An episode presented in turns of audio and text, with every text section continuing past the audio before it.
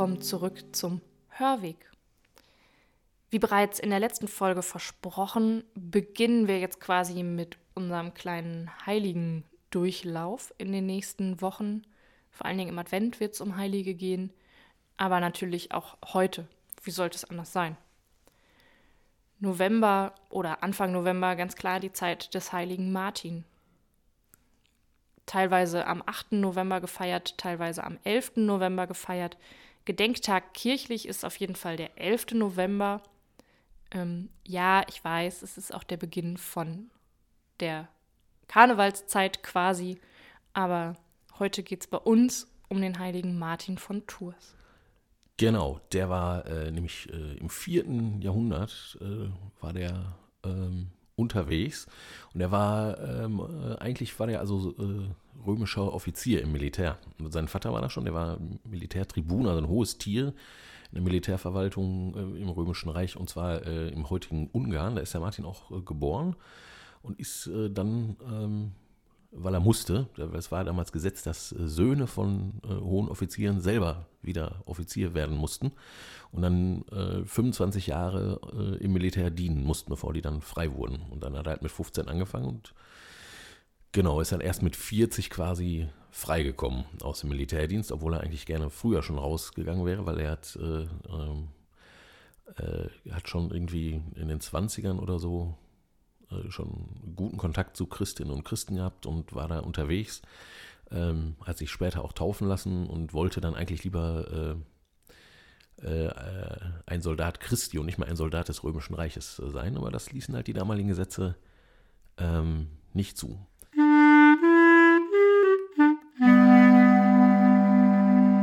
Genau, der ist dann, äh, irgendwann ist er dann doch äh, rausgekommen, hat dann erstmal als Einsiedler gelebt, äh, hat quasi so das ähm, es gab ja vorher schon äh, Leute, die als Einsiedlerinnen und Einsiedler gelebt haben, vor allem halt im Osten. Also äh, in dem, was heute quasi die orthodoxe Kirche ist, da gab es halt, also ähm, im vorderen Orient gab es halt äh, die Anachoreten, äh, die halt in die Wüste gegangen sind, um da alleine zu leben. Diese haben sich dann irgendwann, weil es einfacher war, zu Gemeinschaften zusammengeschlossen, haben dann gemeinsam alleine gelebt nur, äh, nur, nur äh, betend und arbeitend und so weiter. Naja, und dann, ähm, genau, das ist also das Mönch- und Nonnentum und ähm, das ist dann über den heiligen Benedikt und vor allem dann ganz krass auch über den heiligen Martin halt auch in der Westkirche äh, sehr verbreitet worden. Er hat ganz, ganz viele Klöster gegründet, äh, genau, und ist später dann äh, Bischof von Tours geworden. Hm, die Legende sagt eigentlich, wollte er das gar nicht, ne? Genau, die Legende sagt, Martin wollte hat sich gar nicht berufen gefühlt zum Bischof und hatte so gedacht, ich kann das gar nicht. Ähm, jetzt war es zur damaligen Zeit so üblich, dass nicht der Bischof gewählt wurde aus einem Kollegium von Priestern, sondern dass quasi jeder, den die Menschen dort, die dort gewohnt haben, für würdig hielten, zum Bischof geweiht werden konnte. Genau, die Leute haben sich halt ihren Bischof selber äh, ausgesucht. Ne? Die, genau, so ähnlich im Grunde, wie wir das ja heute mit unseren Bürgermeistern oder so kennen. Ja, genau. Vielleicht, naja, die stellen sich zur Wahl, aber ungefähr so ähnlich. Und so wurde Martin zum Bischof gewählt und wollte dieses Amt eigentlich gar nicht annehmen und hat sich dann versteckt. Er hat gedacht, wenn die mich nicht finden, dann können sie mich auch nicht zum Bischof machen. Er hat sich im Gänsestall versteckt und als die Leute vorbeikamen und ihn suchten, da fingen die Gänse ganz laut an zu schnattern und haben quasi den Martin verraten, sodass er doch gefunden wurde und zum Bischof geweiht werden konnte. Daher übrigens auch der Brauch mit der Martinsgans.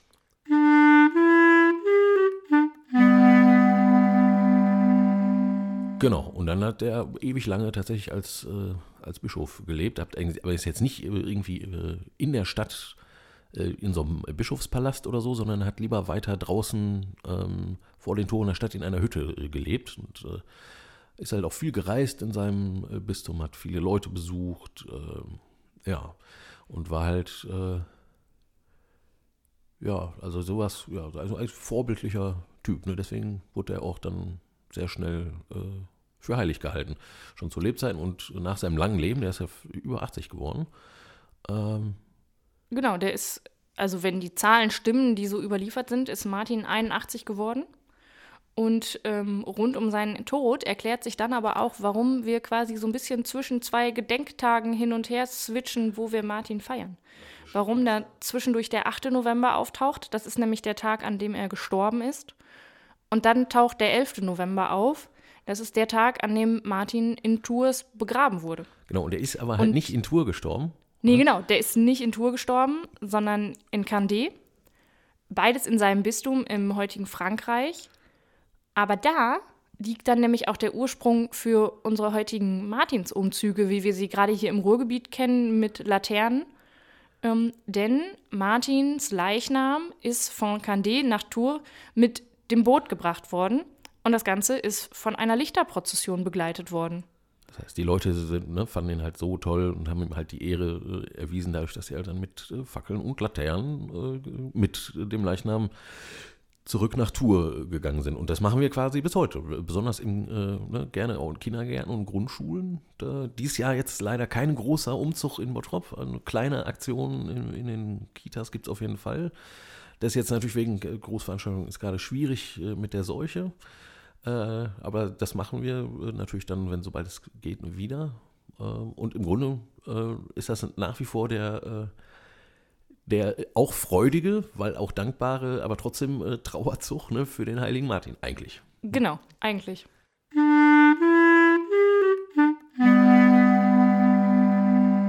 Und das Spannende vielleicht noch so als kleiner, kleine Anekdote zum Rande.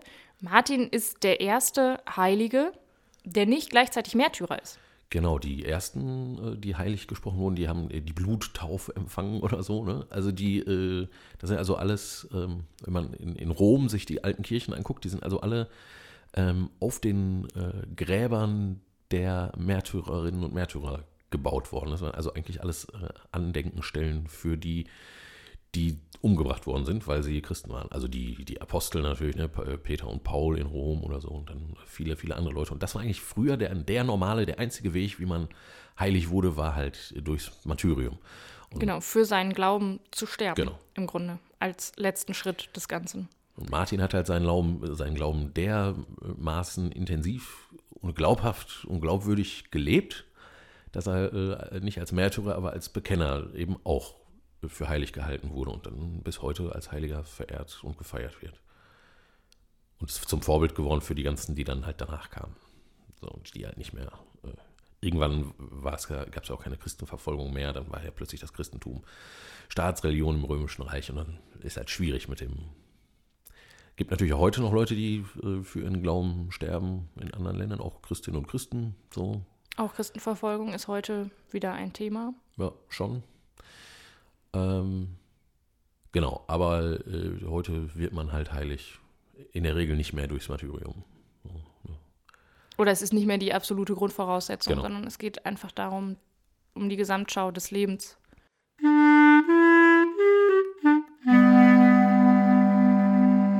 So wie wir jetzt aber auch feststellen, dass es bei Martin einfach auch verschiedene Punkte gibt in seinem Leben. Ich sag mal, die wohl bekannteste Geschichte von ihm haben wir jetzt noch gar nicht groß irgendwie erzählt, die werdet ihr aber auch alle kennen, dass Martin seinen Mantel mit dem Bettler geteilt hat und den Bettler so vor dem Erfrieren gerettet hat.